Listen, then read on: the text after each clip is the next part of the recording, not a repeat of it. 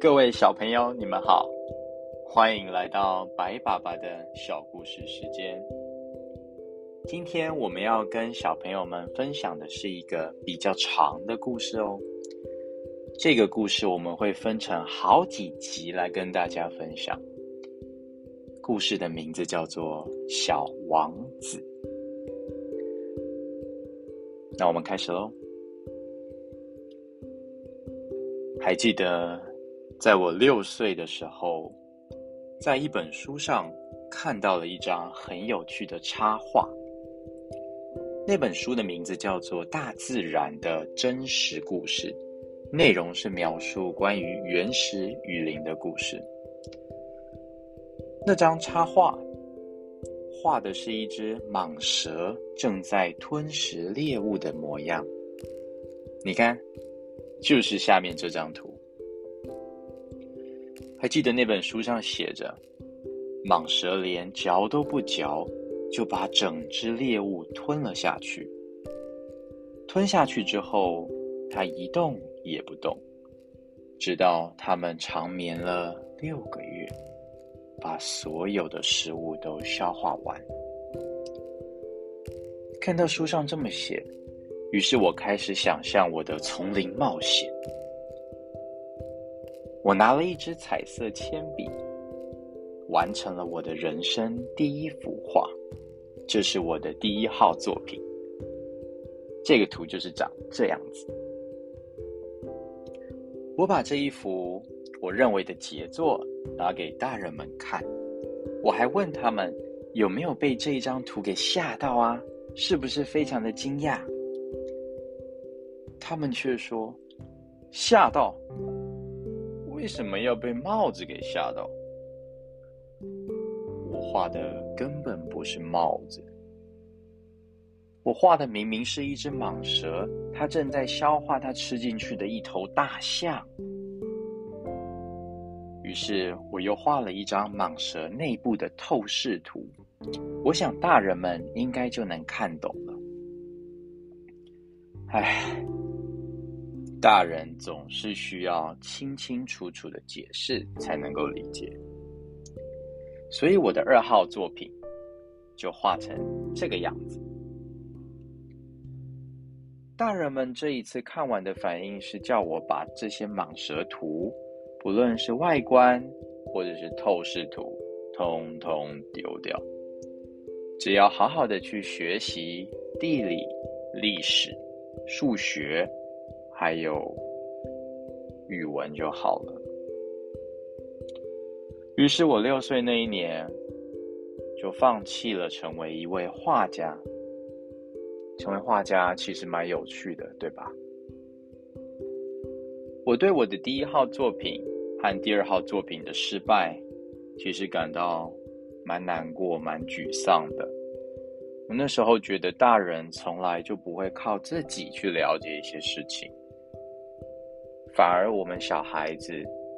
总是要解释的清清楚楚给他们听，觉得好烦呐。因此，我只好选择了另外一个职业。我决定去开飞机，当一个飞行员。现在，我几乎飞过了全世界的国家哦。而以前念的那些地理，还真的被我用上了。我一眼就可以分辨出中国。和美国亚利桑那州的不同，这对于一个在夜晚迷航的人来说，是一个非常宝贵的资讯哦。在这职业生涯里，我跟很多严肃的人打过交道，也花了很多很多的时间跟各种大人们接触，而过程中我也非常仔细的观察过他们。但我对这些大人的印象，并没有多大的改变。每当我遇到一个看起来似乎还蛮聪明的人，我就会给他看我那个一直保存的好好的第一号作品。这样我就能知道对方是否是一个有理解力的人。然而，这些大人都说这是一顶帽子，于是我就不会再跟他们解释什么蟒蛇、原始雨林或者星星了。我会迁就着他们的喜好，跟他们谈一谈桥牌、高尔夫球、政治、手表或者领带等等的话题。如此一来，这些大人就会感到非常的高兴。因为他们觉得他们遇到了一个无所不谈的人，就这样，我一个人孤独的活着，因为找不到一个真正可以谈心的人。然而，就在六年前，我在撒哈拉沙漠发生了一次飞行意外，改变了一切。那个时候，我的飞机引擎出了点毛病，而当时没有任何的维修技师在我的身边，也没有半个路路人，我只好自己扛下这个困难度相当高的修复计划。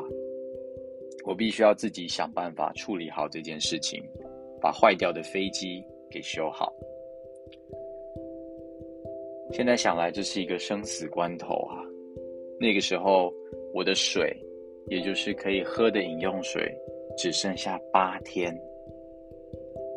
超过八天，饮用水就要喝完了。我在那里的第一个晚上，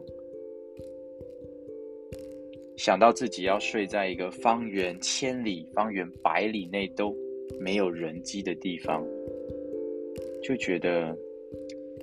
这真是一个非常困难的任务。想象着自己是一个船员或是一个水手，飘在攀着一个浮木，飘在洋洋汪洋大海中一样的那种感觉。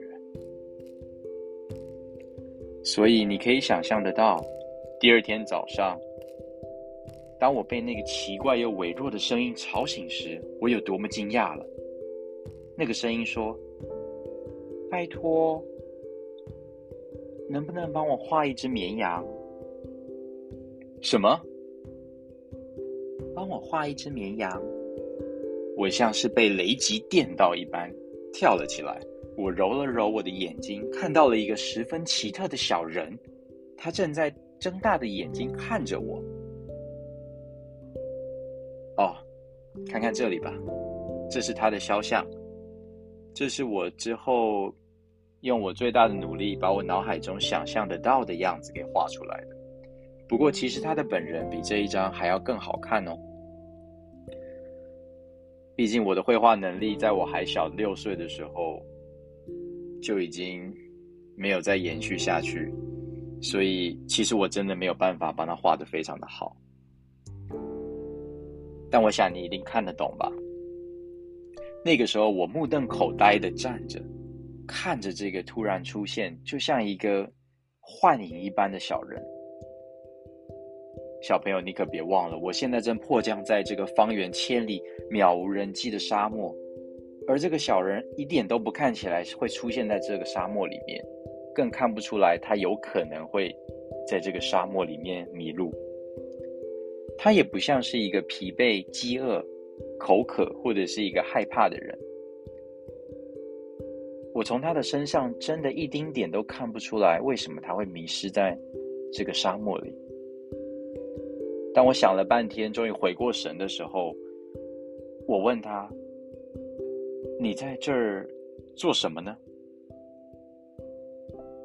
他却缓缓的重复着他所说的话。仿佛在说一件非常重要的事。拜托，帮我画一只绵羊吧。当一个人啊被某种神秘的力量给笼罩住、震慑住的时候，其实是无法不服从的。在那个四下喊无人机，又面临死亡威胁的情况下。我从口袋里面掏出了一张纸，还有一支笔，却想到，哎呀，我只学过地理，只学过历史、数学、语文这些科目，所以我有一点不好意思的告诉这个小人，我说我不知道该怎么画，哎，他只回答道：“没关系，你帮我画一只绵羊吧。”可是我从来没有画过绵羊，于是我就画了一张以前画过的蟒蛇的外观图给他。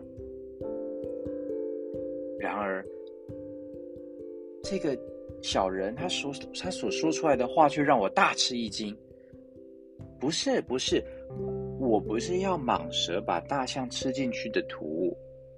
蟒蛇是一种危险的生物，而大象太大了。我是从一个很小很小的地方来的，那个地方所有的东西都非常的小。我要的是一只绵羊，请帮我画一只绵羊。我只好重画了一张。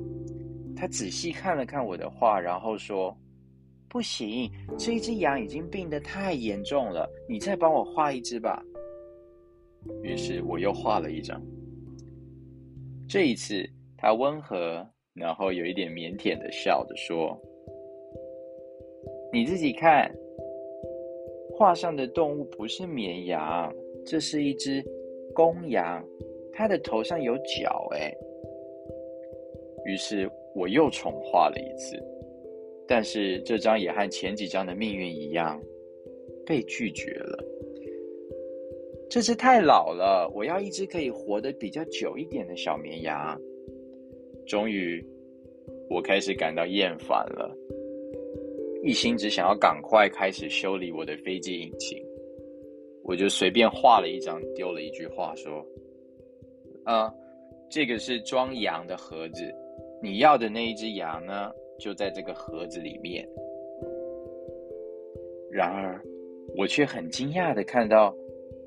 那个小人，他的脸上露出了一个欣喜的光芒。这就是我想要的。你觉得这一只羊需不需要喂它吃很多的草呢？什么意思啊？因为我住在我住的地方，每样东西都很小啊。哦，我说，盒子里面已经有足够的草啦。我帮你画了一只非常小的绵羊。他把头凑近纸边看了那个画，他说：“没有那么小啊，你看，啊，他睡着了。这个小家伙就是小王子，而刚刚发生的那些事，就是我一开始遇到小王子的经过。”好了。今天呢，这个故事我们就分享到这边。接下来，你们会不会想要听听飞行员跟小王子还会发生什么样有趣的冒险呢？那么，我们下次再把这个继续故事继续说完好吗？那我们下次见喽，晚安，拜拜。